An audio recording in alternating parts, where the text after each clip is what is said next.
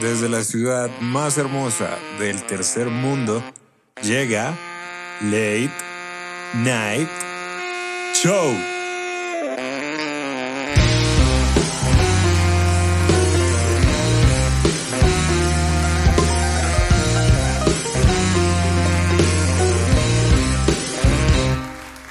Gracias, gracias, muchísimas gracias. Bienvenidos a Late Night Show. Yo soy David Botero y este es el episodio número 9. Esta vez les tengo una buena y una mala noticia. La mala es que me dio COVID. La buena es que ya estoy como nuevo y estoy recuperado. Lo cierto es que al principio fue un poco difícil, pero justo ahora estoy bien y les debo decir que aquí voy a seguir para rato con este innecesario programa. Les recomiendo, usen tapabocas, lávense las manos, mantengan el distanciamiento social por el bien de todos. Esta semana ha sido muy ocupada. Una de las noticias que estuvo sonando más fue que Duque se vistió de policía. Y en Internet se escandalizó todo el mundo por semejante acto de insensibilidad con las víctimas. Pero la verdad es que a mí me parece que el disfraz de policía le sienta bien. Mucho mejor que el disfraz de presidente. Gaira, el restaurante de los hermanos Vives, anuncia su cierre. Y los bogotanos se lamentan y se preguntan, ¿y ahora dónde vamos a pagar 35 mil pesos por solo entrar a un restaurante? Regresa el pico y placa a Bogotá después de seis meses de haber sido suspendido. Y los que pagaron por no tener pico y placa a principio de este año se convierten al catolicismo porque al fin fueron escuchadas sus plegarias. Aunque sea por tres meses de lo que queda del año. Manifestantes indígenas derriban estatua de Sebastián de Belalcázar, un conquistador español, en Popayán. Y ha habido todo tipo de opiniones con respecto a eso, que si estuvo bien, que si estuvo mal, que el pasado, que el futuro, en fin. Menos mal no he sabido que Bolívar tuvo dos mil esclavos. De ser así nos quedaríamos sin estatuas en Sudamérica. Pero bueno, y en cuanto a temas internacionales, ¿qué ha pasado? El polémico artista callejero, Banksy, pierde una batalla legal por los derechos de su graffiti El lanzador de flores, lo cual es un día histórico para las tiendas de camisetas del mundo. Sony anuncia el precio de la PlayStation 5. Saldría al mercado en dos versiones, una en 400 dólares y la otra en 500 dólares. Mientras tanto, el mercado negro pasa por uno de sus peores momentos en la historia por una sobreoferta de riñones. Ricky Morty ganó el Emmy en la categoría de animación y en Internet hubo todo tipo de inconformidad. Acá en Late Night Show nos gustaría saber, escríbanos, ¿qué serie creen que debió haber ganado y por qué debió ser Bojack Horseman? Recuerden seguirnos en Instagram como Late Night Show, en Twitter como Show Late o en Facebook como Late Night Show. Pueden escucharnos en Spotify, Google Podcast, Apple Podcast, Anchor, Evox, Spreaker, Deezer y YouTube. Si hay alguna otra plataforma en la que no estemos presentes pero que sea de su agrado, bien puedan escríbanos y nosotros con gusto subiremos el programa ahí. Si quieren apoyar este proyecto, compártanlo con sus amigos, enemigos, familiares, vecinos, colegas, amantes, su mamá, sus papás, sus abuelos, sus perros, sus gatos, sus tíos, lo que sea.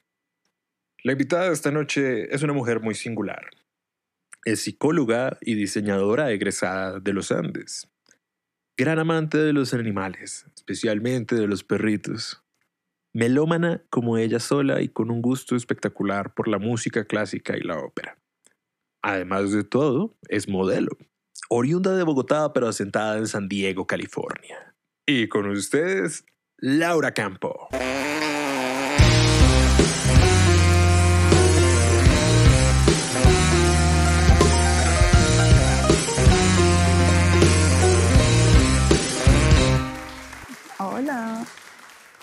¿Cómo estás, querida Lau? ¿Cómo te ha ido? Bien, ¿y a ti? Me ha ido bien. ¿Qué tal están las cosas en San Diego, California? Está muy bien. Eh, realmente, realmente las noticias lo hacen ver como que está terrible, pero realmente mm, está muy bien controlado. Y tienen las medidas muy claras. Um, sí, muy tranquilo realmente. Ok. Y las cosas de la cuarentena y la pandemia y esto, ¿qué tal son por allá en San Diego? Realmente la gente está muy tranquila. Sí, o sea, yo creo que se genera mucha expectativa, es porque en Colombia em, las noticias y las medidas que han tomado mm, hacen que las personas eh, tengan más miedo y estén como más paranoicas y bla, bla, bla, pero acá la gente sabe lo que toca hacer, sabe lo que no, eh, muy organizados, eh, tienen las precauciones necesarias. Y sí. Qué bien, qué bien. Y como tal, ¿tú has estado en cuarentena o has estado saliendo tranquilamente por ahí? Pues durante este tiempo viajé de Minnesota a Illinois, luego a California, luego a Nueva York, luego volví a California y no he presentado síntomas y alguien que está conmigo se hizo una prueba y le salió negativo. Por ende, a mí también me salió negativa. Puede que yo haya tenido los síntomas, pero me refiero, puede que haya estado asintomática. Estoy perfecta. Ok, qué bien, qué bien, qué bonito. Bueno, hablemos un poco de psicología. El mundo está muy jodido hoy en día porque cada vez hay más personas con enfermedades mentales. ¿O crees que tal vez hay cada vez más gente con enfermedades mentales porque el mundo está jodido? Hay un científico que dice que realmente es una adaptación de los humanos a las nuevas condiciones y esa idea tiene mucho sentido. Em, en general, eh, hoy en día se requiere, hay mucha exigencia hacia las personas en condiciones que, que son literalmente inhumanas. Y es natural que uno desarrolle estrategias para lidiar con la realidad. Así que eh, sí, simplemente eh, considero que es una respuesta evolutiva. Solo que obviamente es conveniente de cierta manera minimizar o tratarlo como anormal para que igual se sigan ajustando las normas. Eh, pero, pero sí, finalmente es una respuesta física y mental. Ok, ok, ok, mira tú.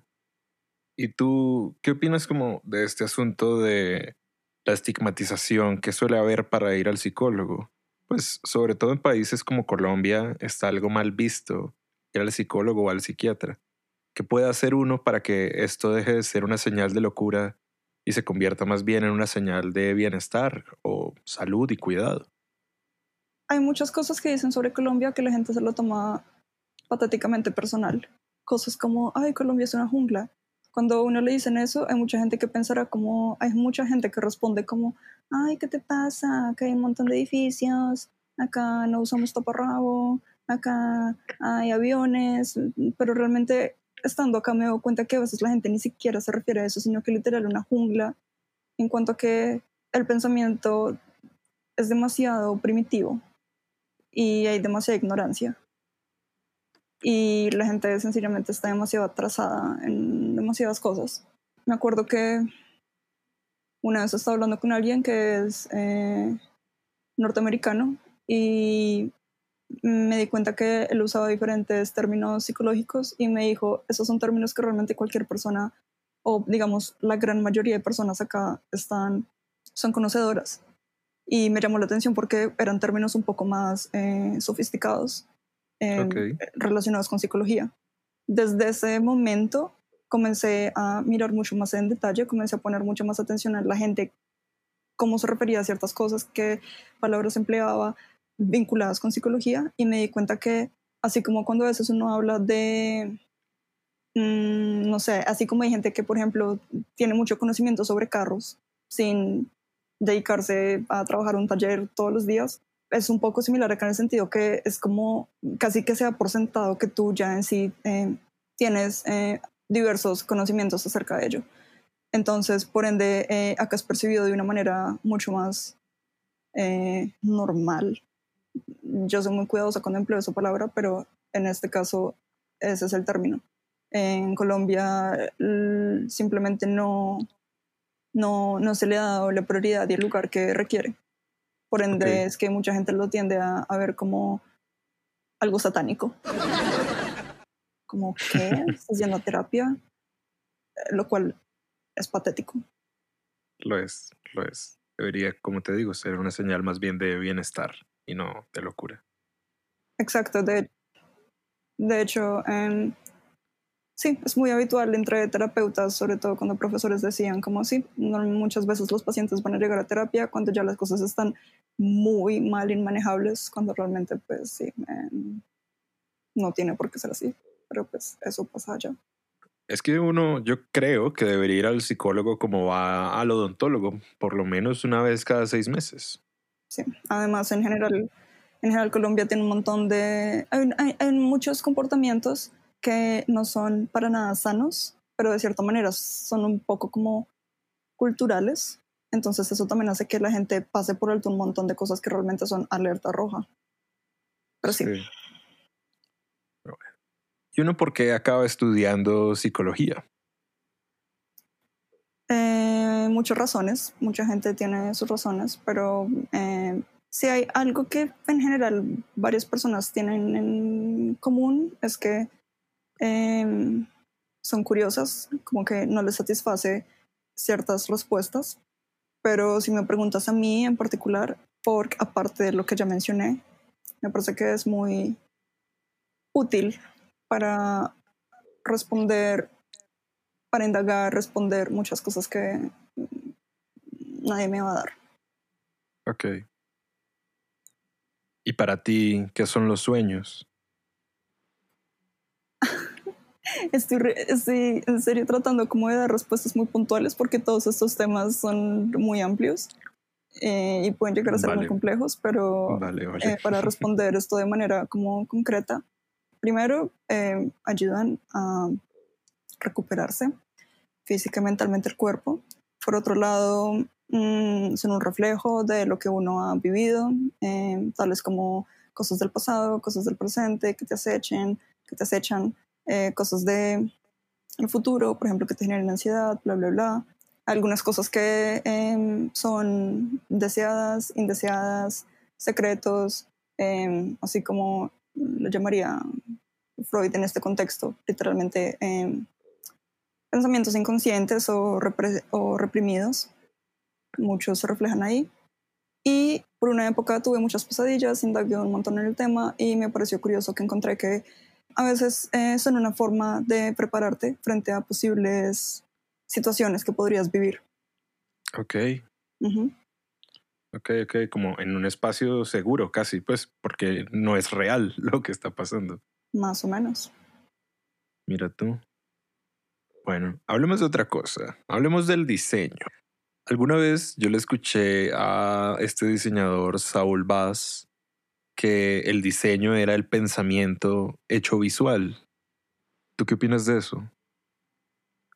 Eh, me parece muy mediocre esa frase, porque es tan genérica que uno puede interpretar mil cosas de manera que te vas a la fija, porque entonces cualquier cosa que relaciones con esa frase es certera.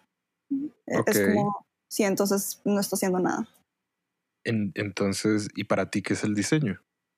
Diseño es tener en cuenta eh, necesidades con deseos eh, conscientes e inconscientes, digamos, sobre la mesa, explícitos o reprimidos, eh, junto a un punto de utilidad que puede ser representado de muchas formas. Llámese ya servicios, estrategias, productos, dirección, bla, bla, bla. Ok. A ti la rama del diseño que más te interesa, si no estoy mal, es el de la moda, ¿no es cierto? Como tal, ¿tú qué crees que hace un buen diseño de moda y como que lo separa de un mal diseño? Es realmente subjetivo, pero em, justamente como es tan subjetivo, yo creo que como diseñador o observador, uno de los puntos más importantes es eh, mirar cosas dentro de contexto. Yo puedo tener ciertas inclinaciones como yo prefiero calidad sobre cantidad, yo prefiero cosas más sofisticadas, más elegantes, eh, yo odio cosas deportivas, eh, yo me gustan cosas del renacimiento. Puedo tener muchos gustos, como puedo tener muchos disgustos, pero todo cobra sentido cuando lo ves en contexto. para, para separar buen diseño de mal diseño, tendrías que tener, o sea, es contradictorio porque de cierta manera requieres tener demasiada experiencia en el mundo para poder visualizarlo desde diferentes contextos y perspectivas, pero al mismo tiempo requiere que tengas Alzheimer todo el tiempo para que justamente puedas dar un juicio fresco. Y para ti, ¿qué separa al arte del diseño? Mm, pues mucha gente lo... Mejor dicho, lo que me enseñaron en la universidad es como diseño funcional, arte... Arte también puede llegar a ser funcional, pero no... pero de una forma un poco más introspectiva y un poco más terapéutica. El diseño también lo puede envolver, pero eh, no necesariamente requiere una catarsis. Ok. ¿Tú dirías que como diseñadora y como psicóloga, para diseñar se necesita estar más bien equilibrado mentalmente? Mm, puedes estar equilibrado desequilibrado, cualquiera funciona, pero creo que si estás desequilibrado puede generar mejores, mejores eh, resultados. Ok. Y bueno, ¿y uno por qué acaba estudiando diseño? ¿Qué te llevó allá? Mm, siempre he sido muy visual. Además, em, no tenía como muy claro como exactamente en qué, digamos, como en qué personaje quería verme en mi vida, pero sí tenía seguridad que quería algo que fuera visual y sensible y eh, donde pudiera ser muy perceptivo. Así que, there we go. Además, de hecho, estudié un año de arte pero me sentía que estaba en arena movediza. Eh, con diseño tenía un poco más de eh, visualización, un poco más de estructura y a mí no me gusta estar flotando en la vida. ok. ¿Hay algún colombiano muerto con el que te gustaría ir a cenar? No. Eh, de pronto mi abuelito. ok, ok. Si tuvieras presupuesto ilimitado para hacer un museo, ¿de qué sería? De eh, taxidermia humana. ¿Dirías como parecido a Bodies? No, más como resultado de homicidios. Ok. Ok. Eso estaría bien, de hecho. Porque si tengo dinero suficiente, quiere decir que puedo manejar a mi voluntad, términos eh, morales y éticos, porque si tengo dinero suficiente puedo convencer a quien quiera y puedo hacer con eso lo que yo quiera. Prácticamente me encargaría que el museo tuviera muchas cosas que, buscan ser censuradas. Eso estaría bien. De hecho, muchas veces la tarea de muchos museos es censurar, si te pones a, a verlo. Exacto, quiero hacer lo opuesto y los humanos son un, tabú. Es como, ah, ok, mataron a 10 perritos, no importa. ¡Ah! Como si alguien acaba de ser puñalado, ay no, no me importa. ¿Y tú volverías a vivir en Colombia? No. de visita está bien. Ok. Sí, yo siento, pues es como la relación que yo tengo con Venezuela. A veces siento que solamente de visita estaría bien. ¿Y tú alguna vez te has enamorado de un personaje ficticio? Sí. ¿De quién? Em, Will Graham. Ok, no lo distingo de qué historia o de dónde es. Hay una serie que se llama Hannibal. No estoy refiriéndome a ninguna de las películas y si alguno de ustedes está pensando, ay, claro, tengo una idea de lo que estás hablando, no, ustedes no tienen la más mínima idea. Las películas son una cosa completamente distinta a la serie. Las películas no están bien ejecutadas, la producción de arte es pésima, los diálogos muy regulares, es para gente ignorante, estúpida. La serie es una cosa distinta y la serie tiene un personaje que es quien más o menos trata de abordar a Hannibal y cogerlo y él es... Eh, él da clases de psiquiatría, de psicología, eh, tiene un montón de inestabilidad en su mente y eh, él es capaz de empatizar con asesinos seriales y em, además es muy atractivo, eh, me encanta donde vive, en Virginia, eh, Wolf Trap, ah, tiene una casa hermosa, tiene cinco perritos, o más rodeada de nieve, me encanta cómo se viste, como clásico oscuro. Muchas razones. Ok, ok. Es una gran serie, por cierto. La, Sí. la actuación de Matt Mikkelsen, ¿es que se llama este tipo? Es Sí. muy buena en esa serie. Ambos son Pero bueno. demasiado cultos, elegantes, sofisticados. Sí, de hecho podría quedarme con los dos. Estaría mejor así. Y bueno, hablemos de otra cosa, hablemos del modelaje. Entiendo que estás trabajando como modelo más o menos desde que llegaste a Estados Unidos, ¿no es cierto? Para ti como modelo, ¿cuál es la parte más bonita del cuerpo? Mm. El dolor detrás de los ojos. Ok, El dolor en la expresión de los ojos. ok. ¿Y cuál es la parte más peligrosa? Las axilas. ¿Por qué? Porque tienes que estar haciendo diferentes poses, a veces tienes que cambiarte de un vestido a otro y se te va el desodorante y te da mal olor, entonces peligro. Eh, ¿Tú crees que somos otra persona cuando estamos frente al lente? Sí.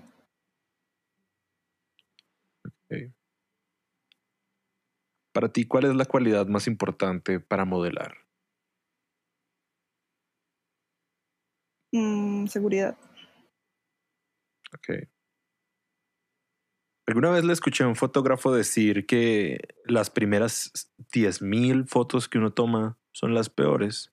A ti también, como fan de la fotografía y fotógrafa afici- aficionada, ¿qué opinas de eso? Mm, no lo comparto. No, ok. ¿Por qué? Porque lo que él dice intuyo que puede que se refiera mucho a la experiencia y mm, tal vez no se refiere a esto, lo que voy a decir a continuación, pero está implícito.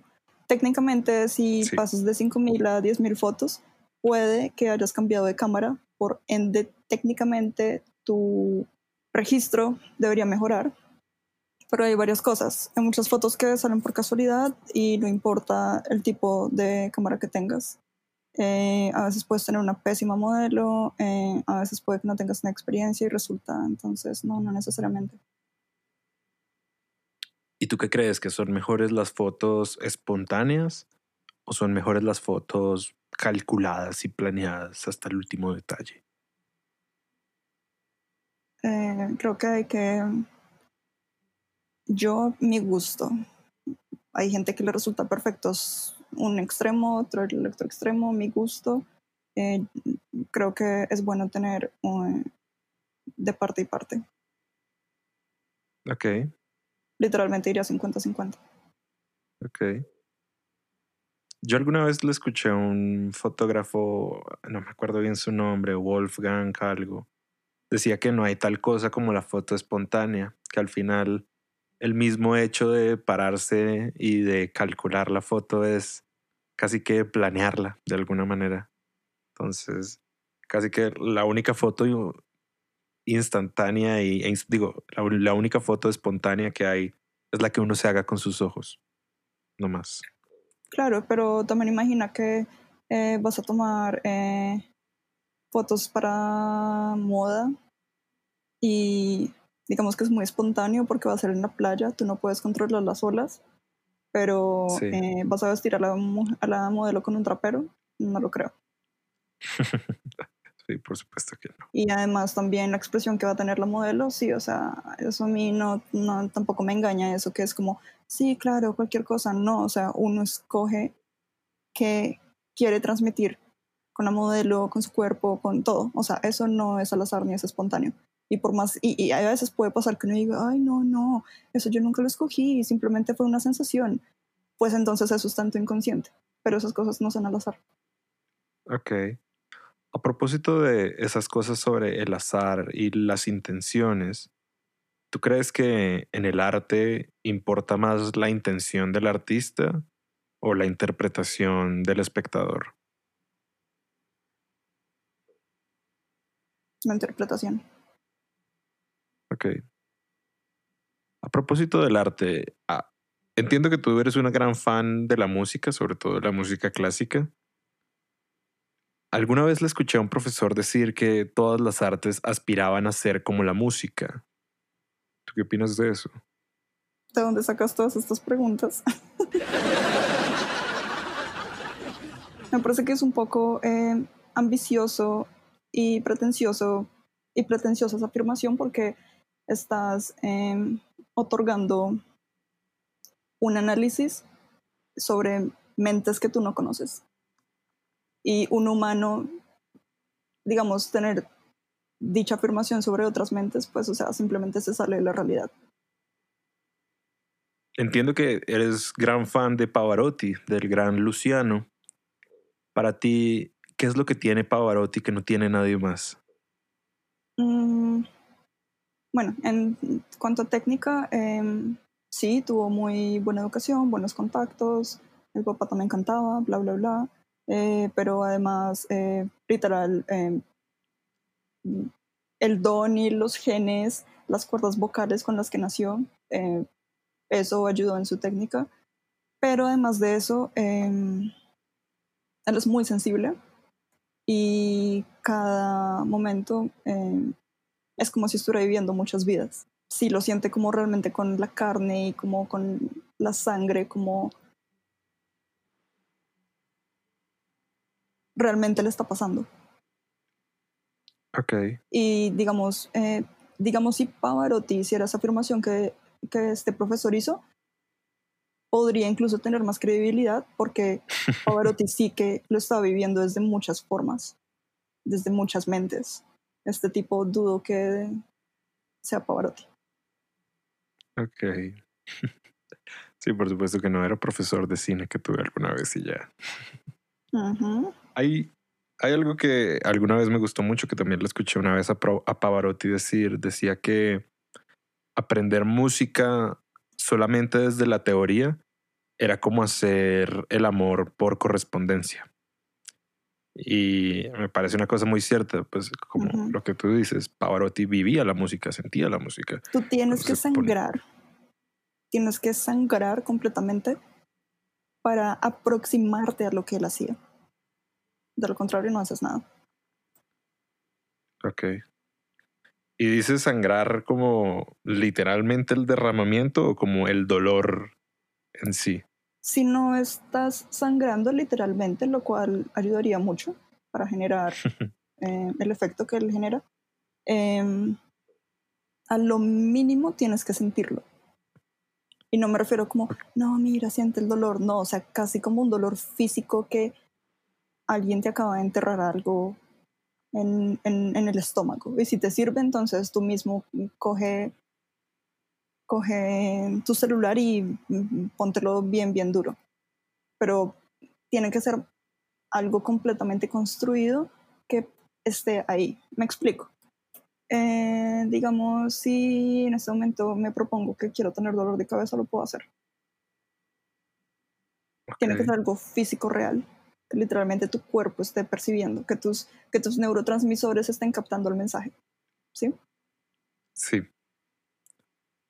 ¿Y para ti hay alguna presentación de él que recomendarías como para ver eso en acción? Eh, sí, hay una obra eh, muy conocida que se llama, eh, para mucha gente que es ignorante en el tema, todo el mundo debería saber a la perfección Pavarotti, pero para ustedes ignorantes hay una muy conocida que se llama Pagliacci, esa va de la mano con Caballería, son básicamente dos obras en una, y es la perfección más absoluta. Hay una que está completa en YouTube para que ustedes no sufran pagando, ay, no, no sé qué, no tengo plata para, para la membresía en Amazon Prime. Entonces ahí lo pueden encontrar en YouTube, está entero y es perfecto. De hecho, la, la, de Pagliacci, que es como la de las primeras canciones con la que empieza la obra, que es cuando este tipo se da cuenta de que su mujer está con su amigo esa canción es tal vez para mí la mejor de él, pues es mi favorita de él. Mi favorita, eh, tomen nota, es súper conocida, pero pues por algo es conocida, se llama Nessun Dorma. Hace parte de toda una obra entera, compuesta por Giacomo Puccini, y toda la obra es perfecta, y requiere, o sea, to- toma aún más absoluto sentido cuando ponen ese tema en particular, pero igual, si lo escuchan fuera de contexto, es simplemente absolutamente absurdo. Eh, No es un dorma, es muy, muy lindo, sobre todo cuando lo cantan en los Juegos Olímpicos, creo que es del 2009. También eso está en YouTube. Entonces, pues, em, sí, es realmente increíble. ¿Y a ti te parece que la ópera está muerta? ¿Que es ya una música vieja? No, me parece que eh, aún está muy viva, solo que lamentablemente el nicho se ha reducido. Es decir, si le haces esta pregunta a gente que le gusta la ópera, eh, eh, la respuesta va a ser muy diferente comparada con el común. Tienes que ir a Por buscar al nicho. ¿Y tú qué opinas de esta movida mundial de ver ópera en el cine? ¿Crees que está bien o eres purista de que no, la ópera es de ir a verla en tabla, en el teatro?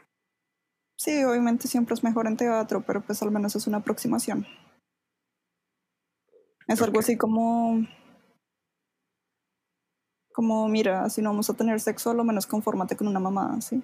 Es como algo a nada.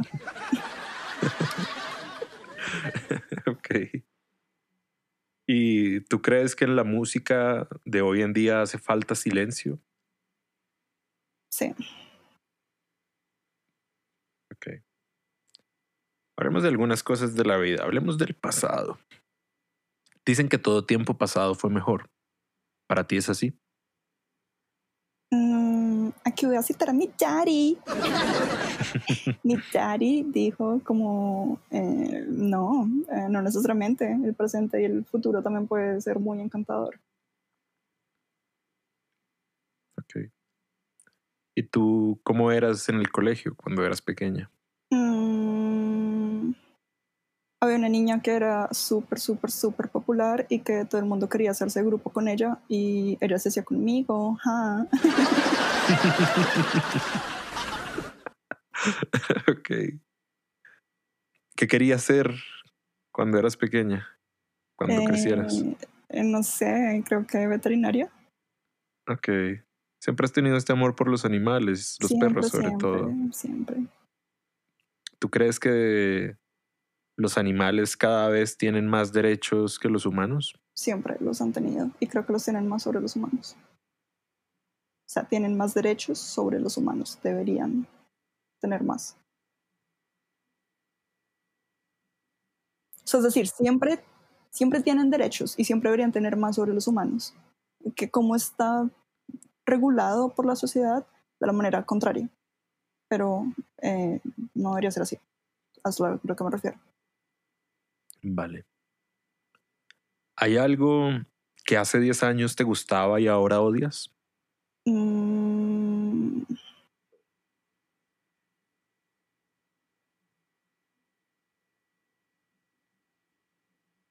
Mm, déjame pensar. Es como que esto siempre está presente en mí todo el tiempo, pero no me había hecho la pregunta así como tan específica. Eh, antes no me gustaba. eh,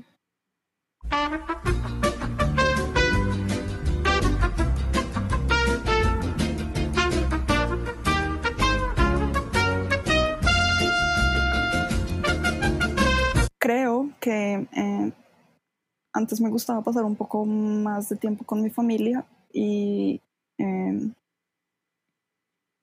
ya no tanto. Pero no ok.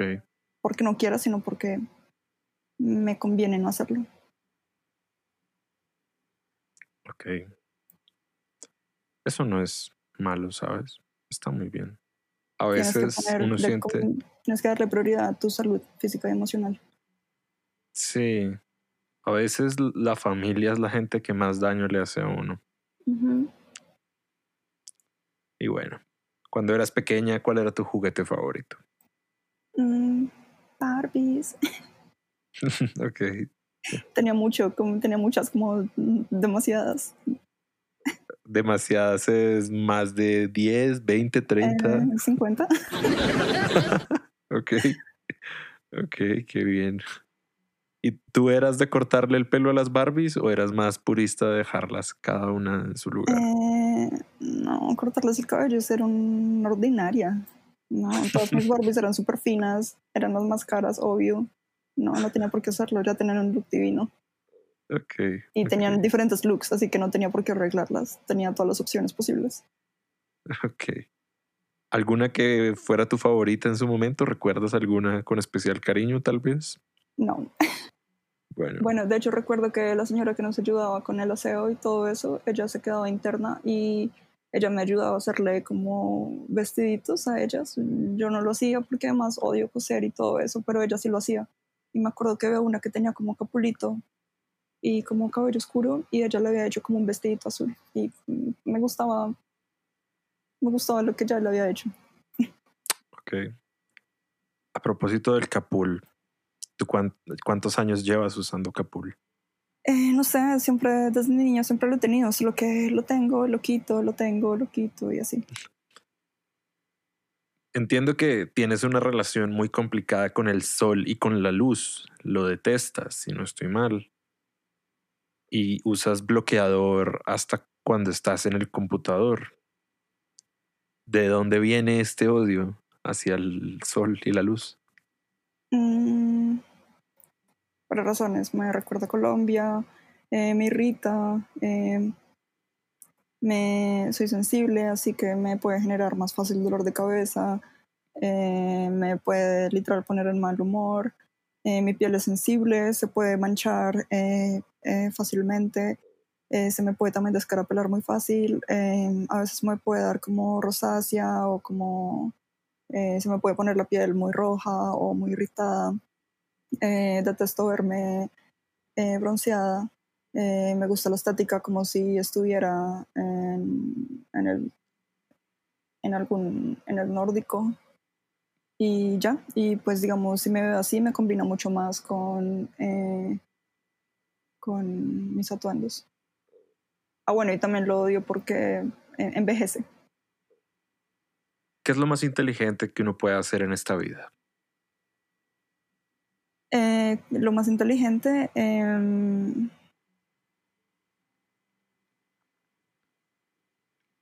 tener un perrito. Ok. ¿De alguna raza en especial? Mm, Cualquiera. Yo amo los golden, pero cualquiera. ¿Hay algún mal hábito que no puedas dejar? Eh, sí, tengo varios. Mm, uno de esos malos hábitos es em, comer dulce.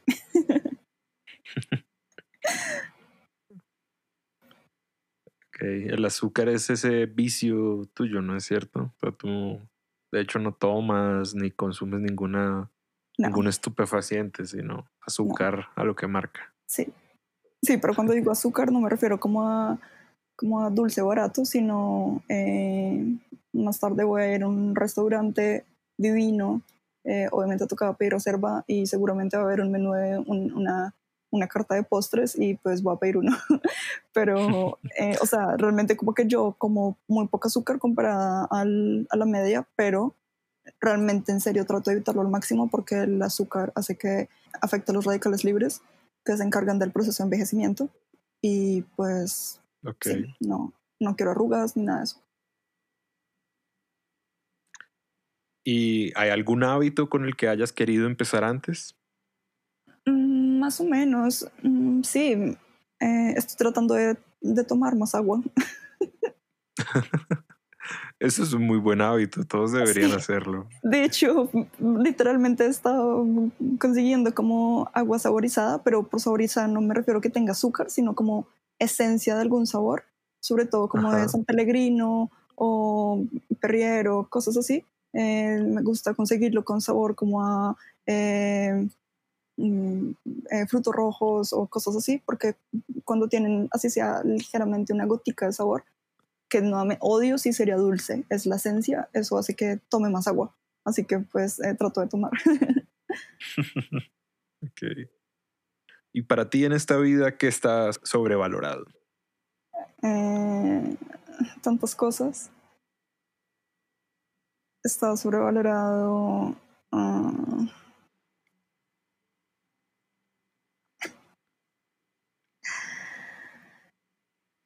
está sobrevalorada la gente negra. Ok. ¿Por qué? Porque en esa lucha de, ay no, el racismo, tenemos que ser todos iguales, bla, bla, bla, hay una cosa en Netflix que literalmente se llama Black Voices. ¿Tú qué pensarías si eso se llamara White Voices? ¿Ah? No, pues yo sé, yo sé, sería un escándalo, por supuesto. Sí. Ok. ¿Y a ti qué compra de menos de 100 mil pesos te ha cambiado la vida? Em, pues es que hay cosas que me han cambiado la vida, pero, pero pues no de una manera que yo consideraría, oh por Dios, esto en serio fue absolutamente como crucial, como demasiado determinante. Em, pero em, ya listo, ya lo tengo. Dime.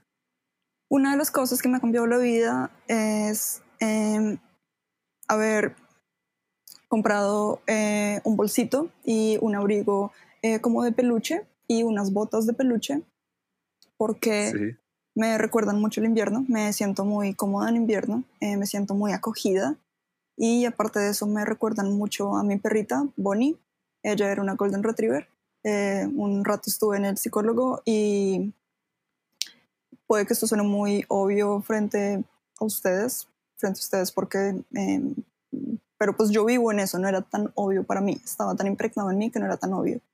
Y él me dijo, mira, he notado que tú eh, sueles usar esto, eh, puede que haya una relación con Bonnie, te hace sentir más protegida y más en casa, eh, como cariño, afecto, como algo calientico.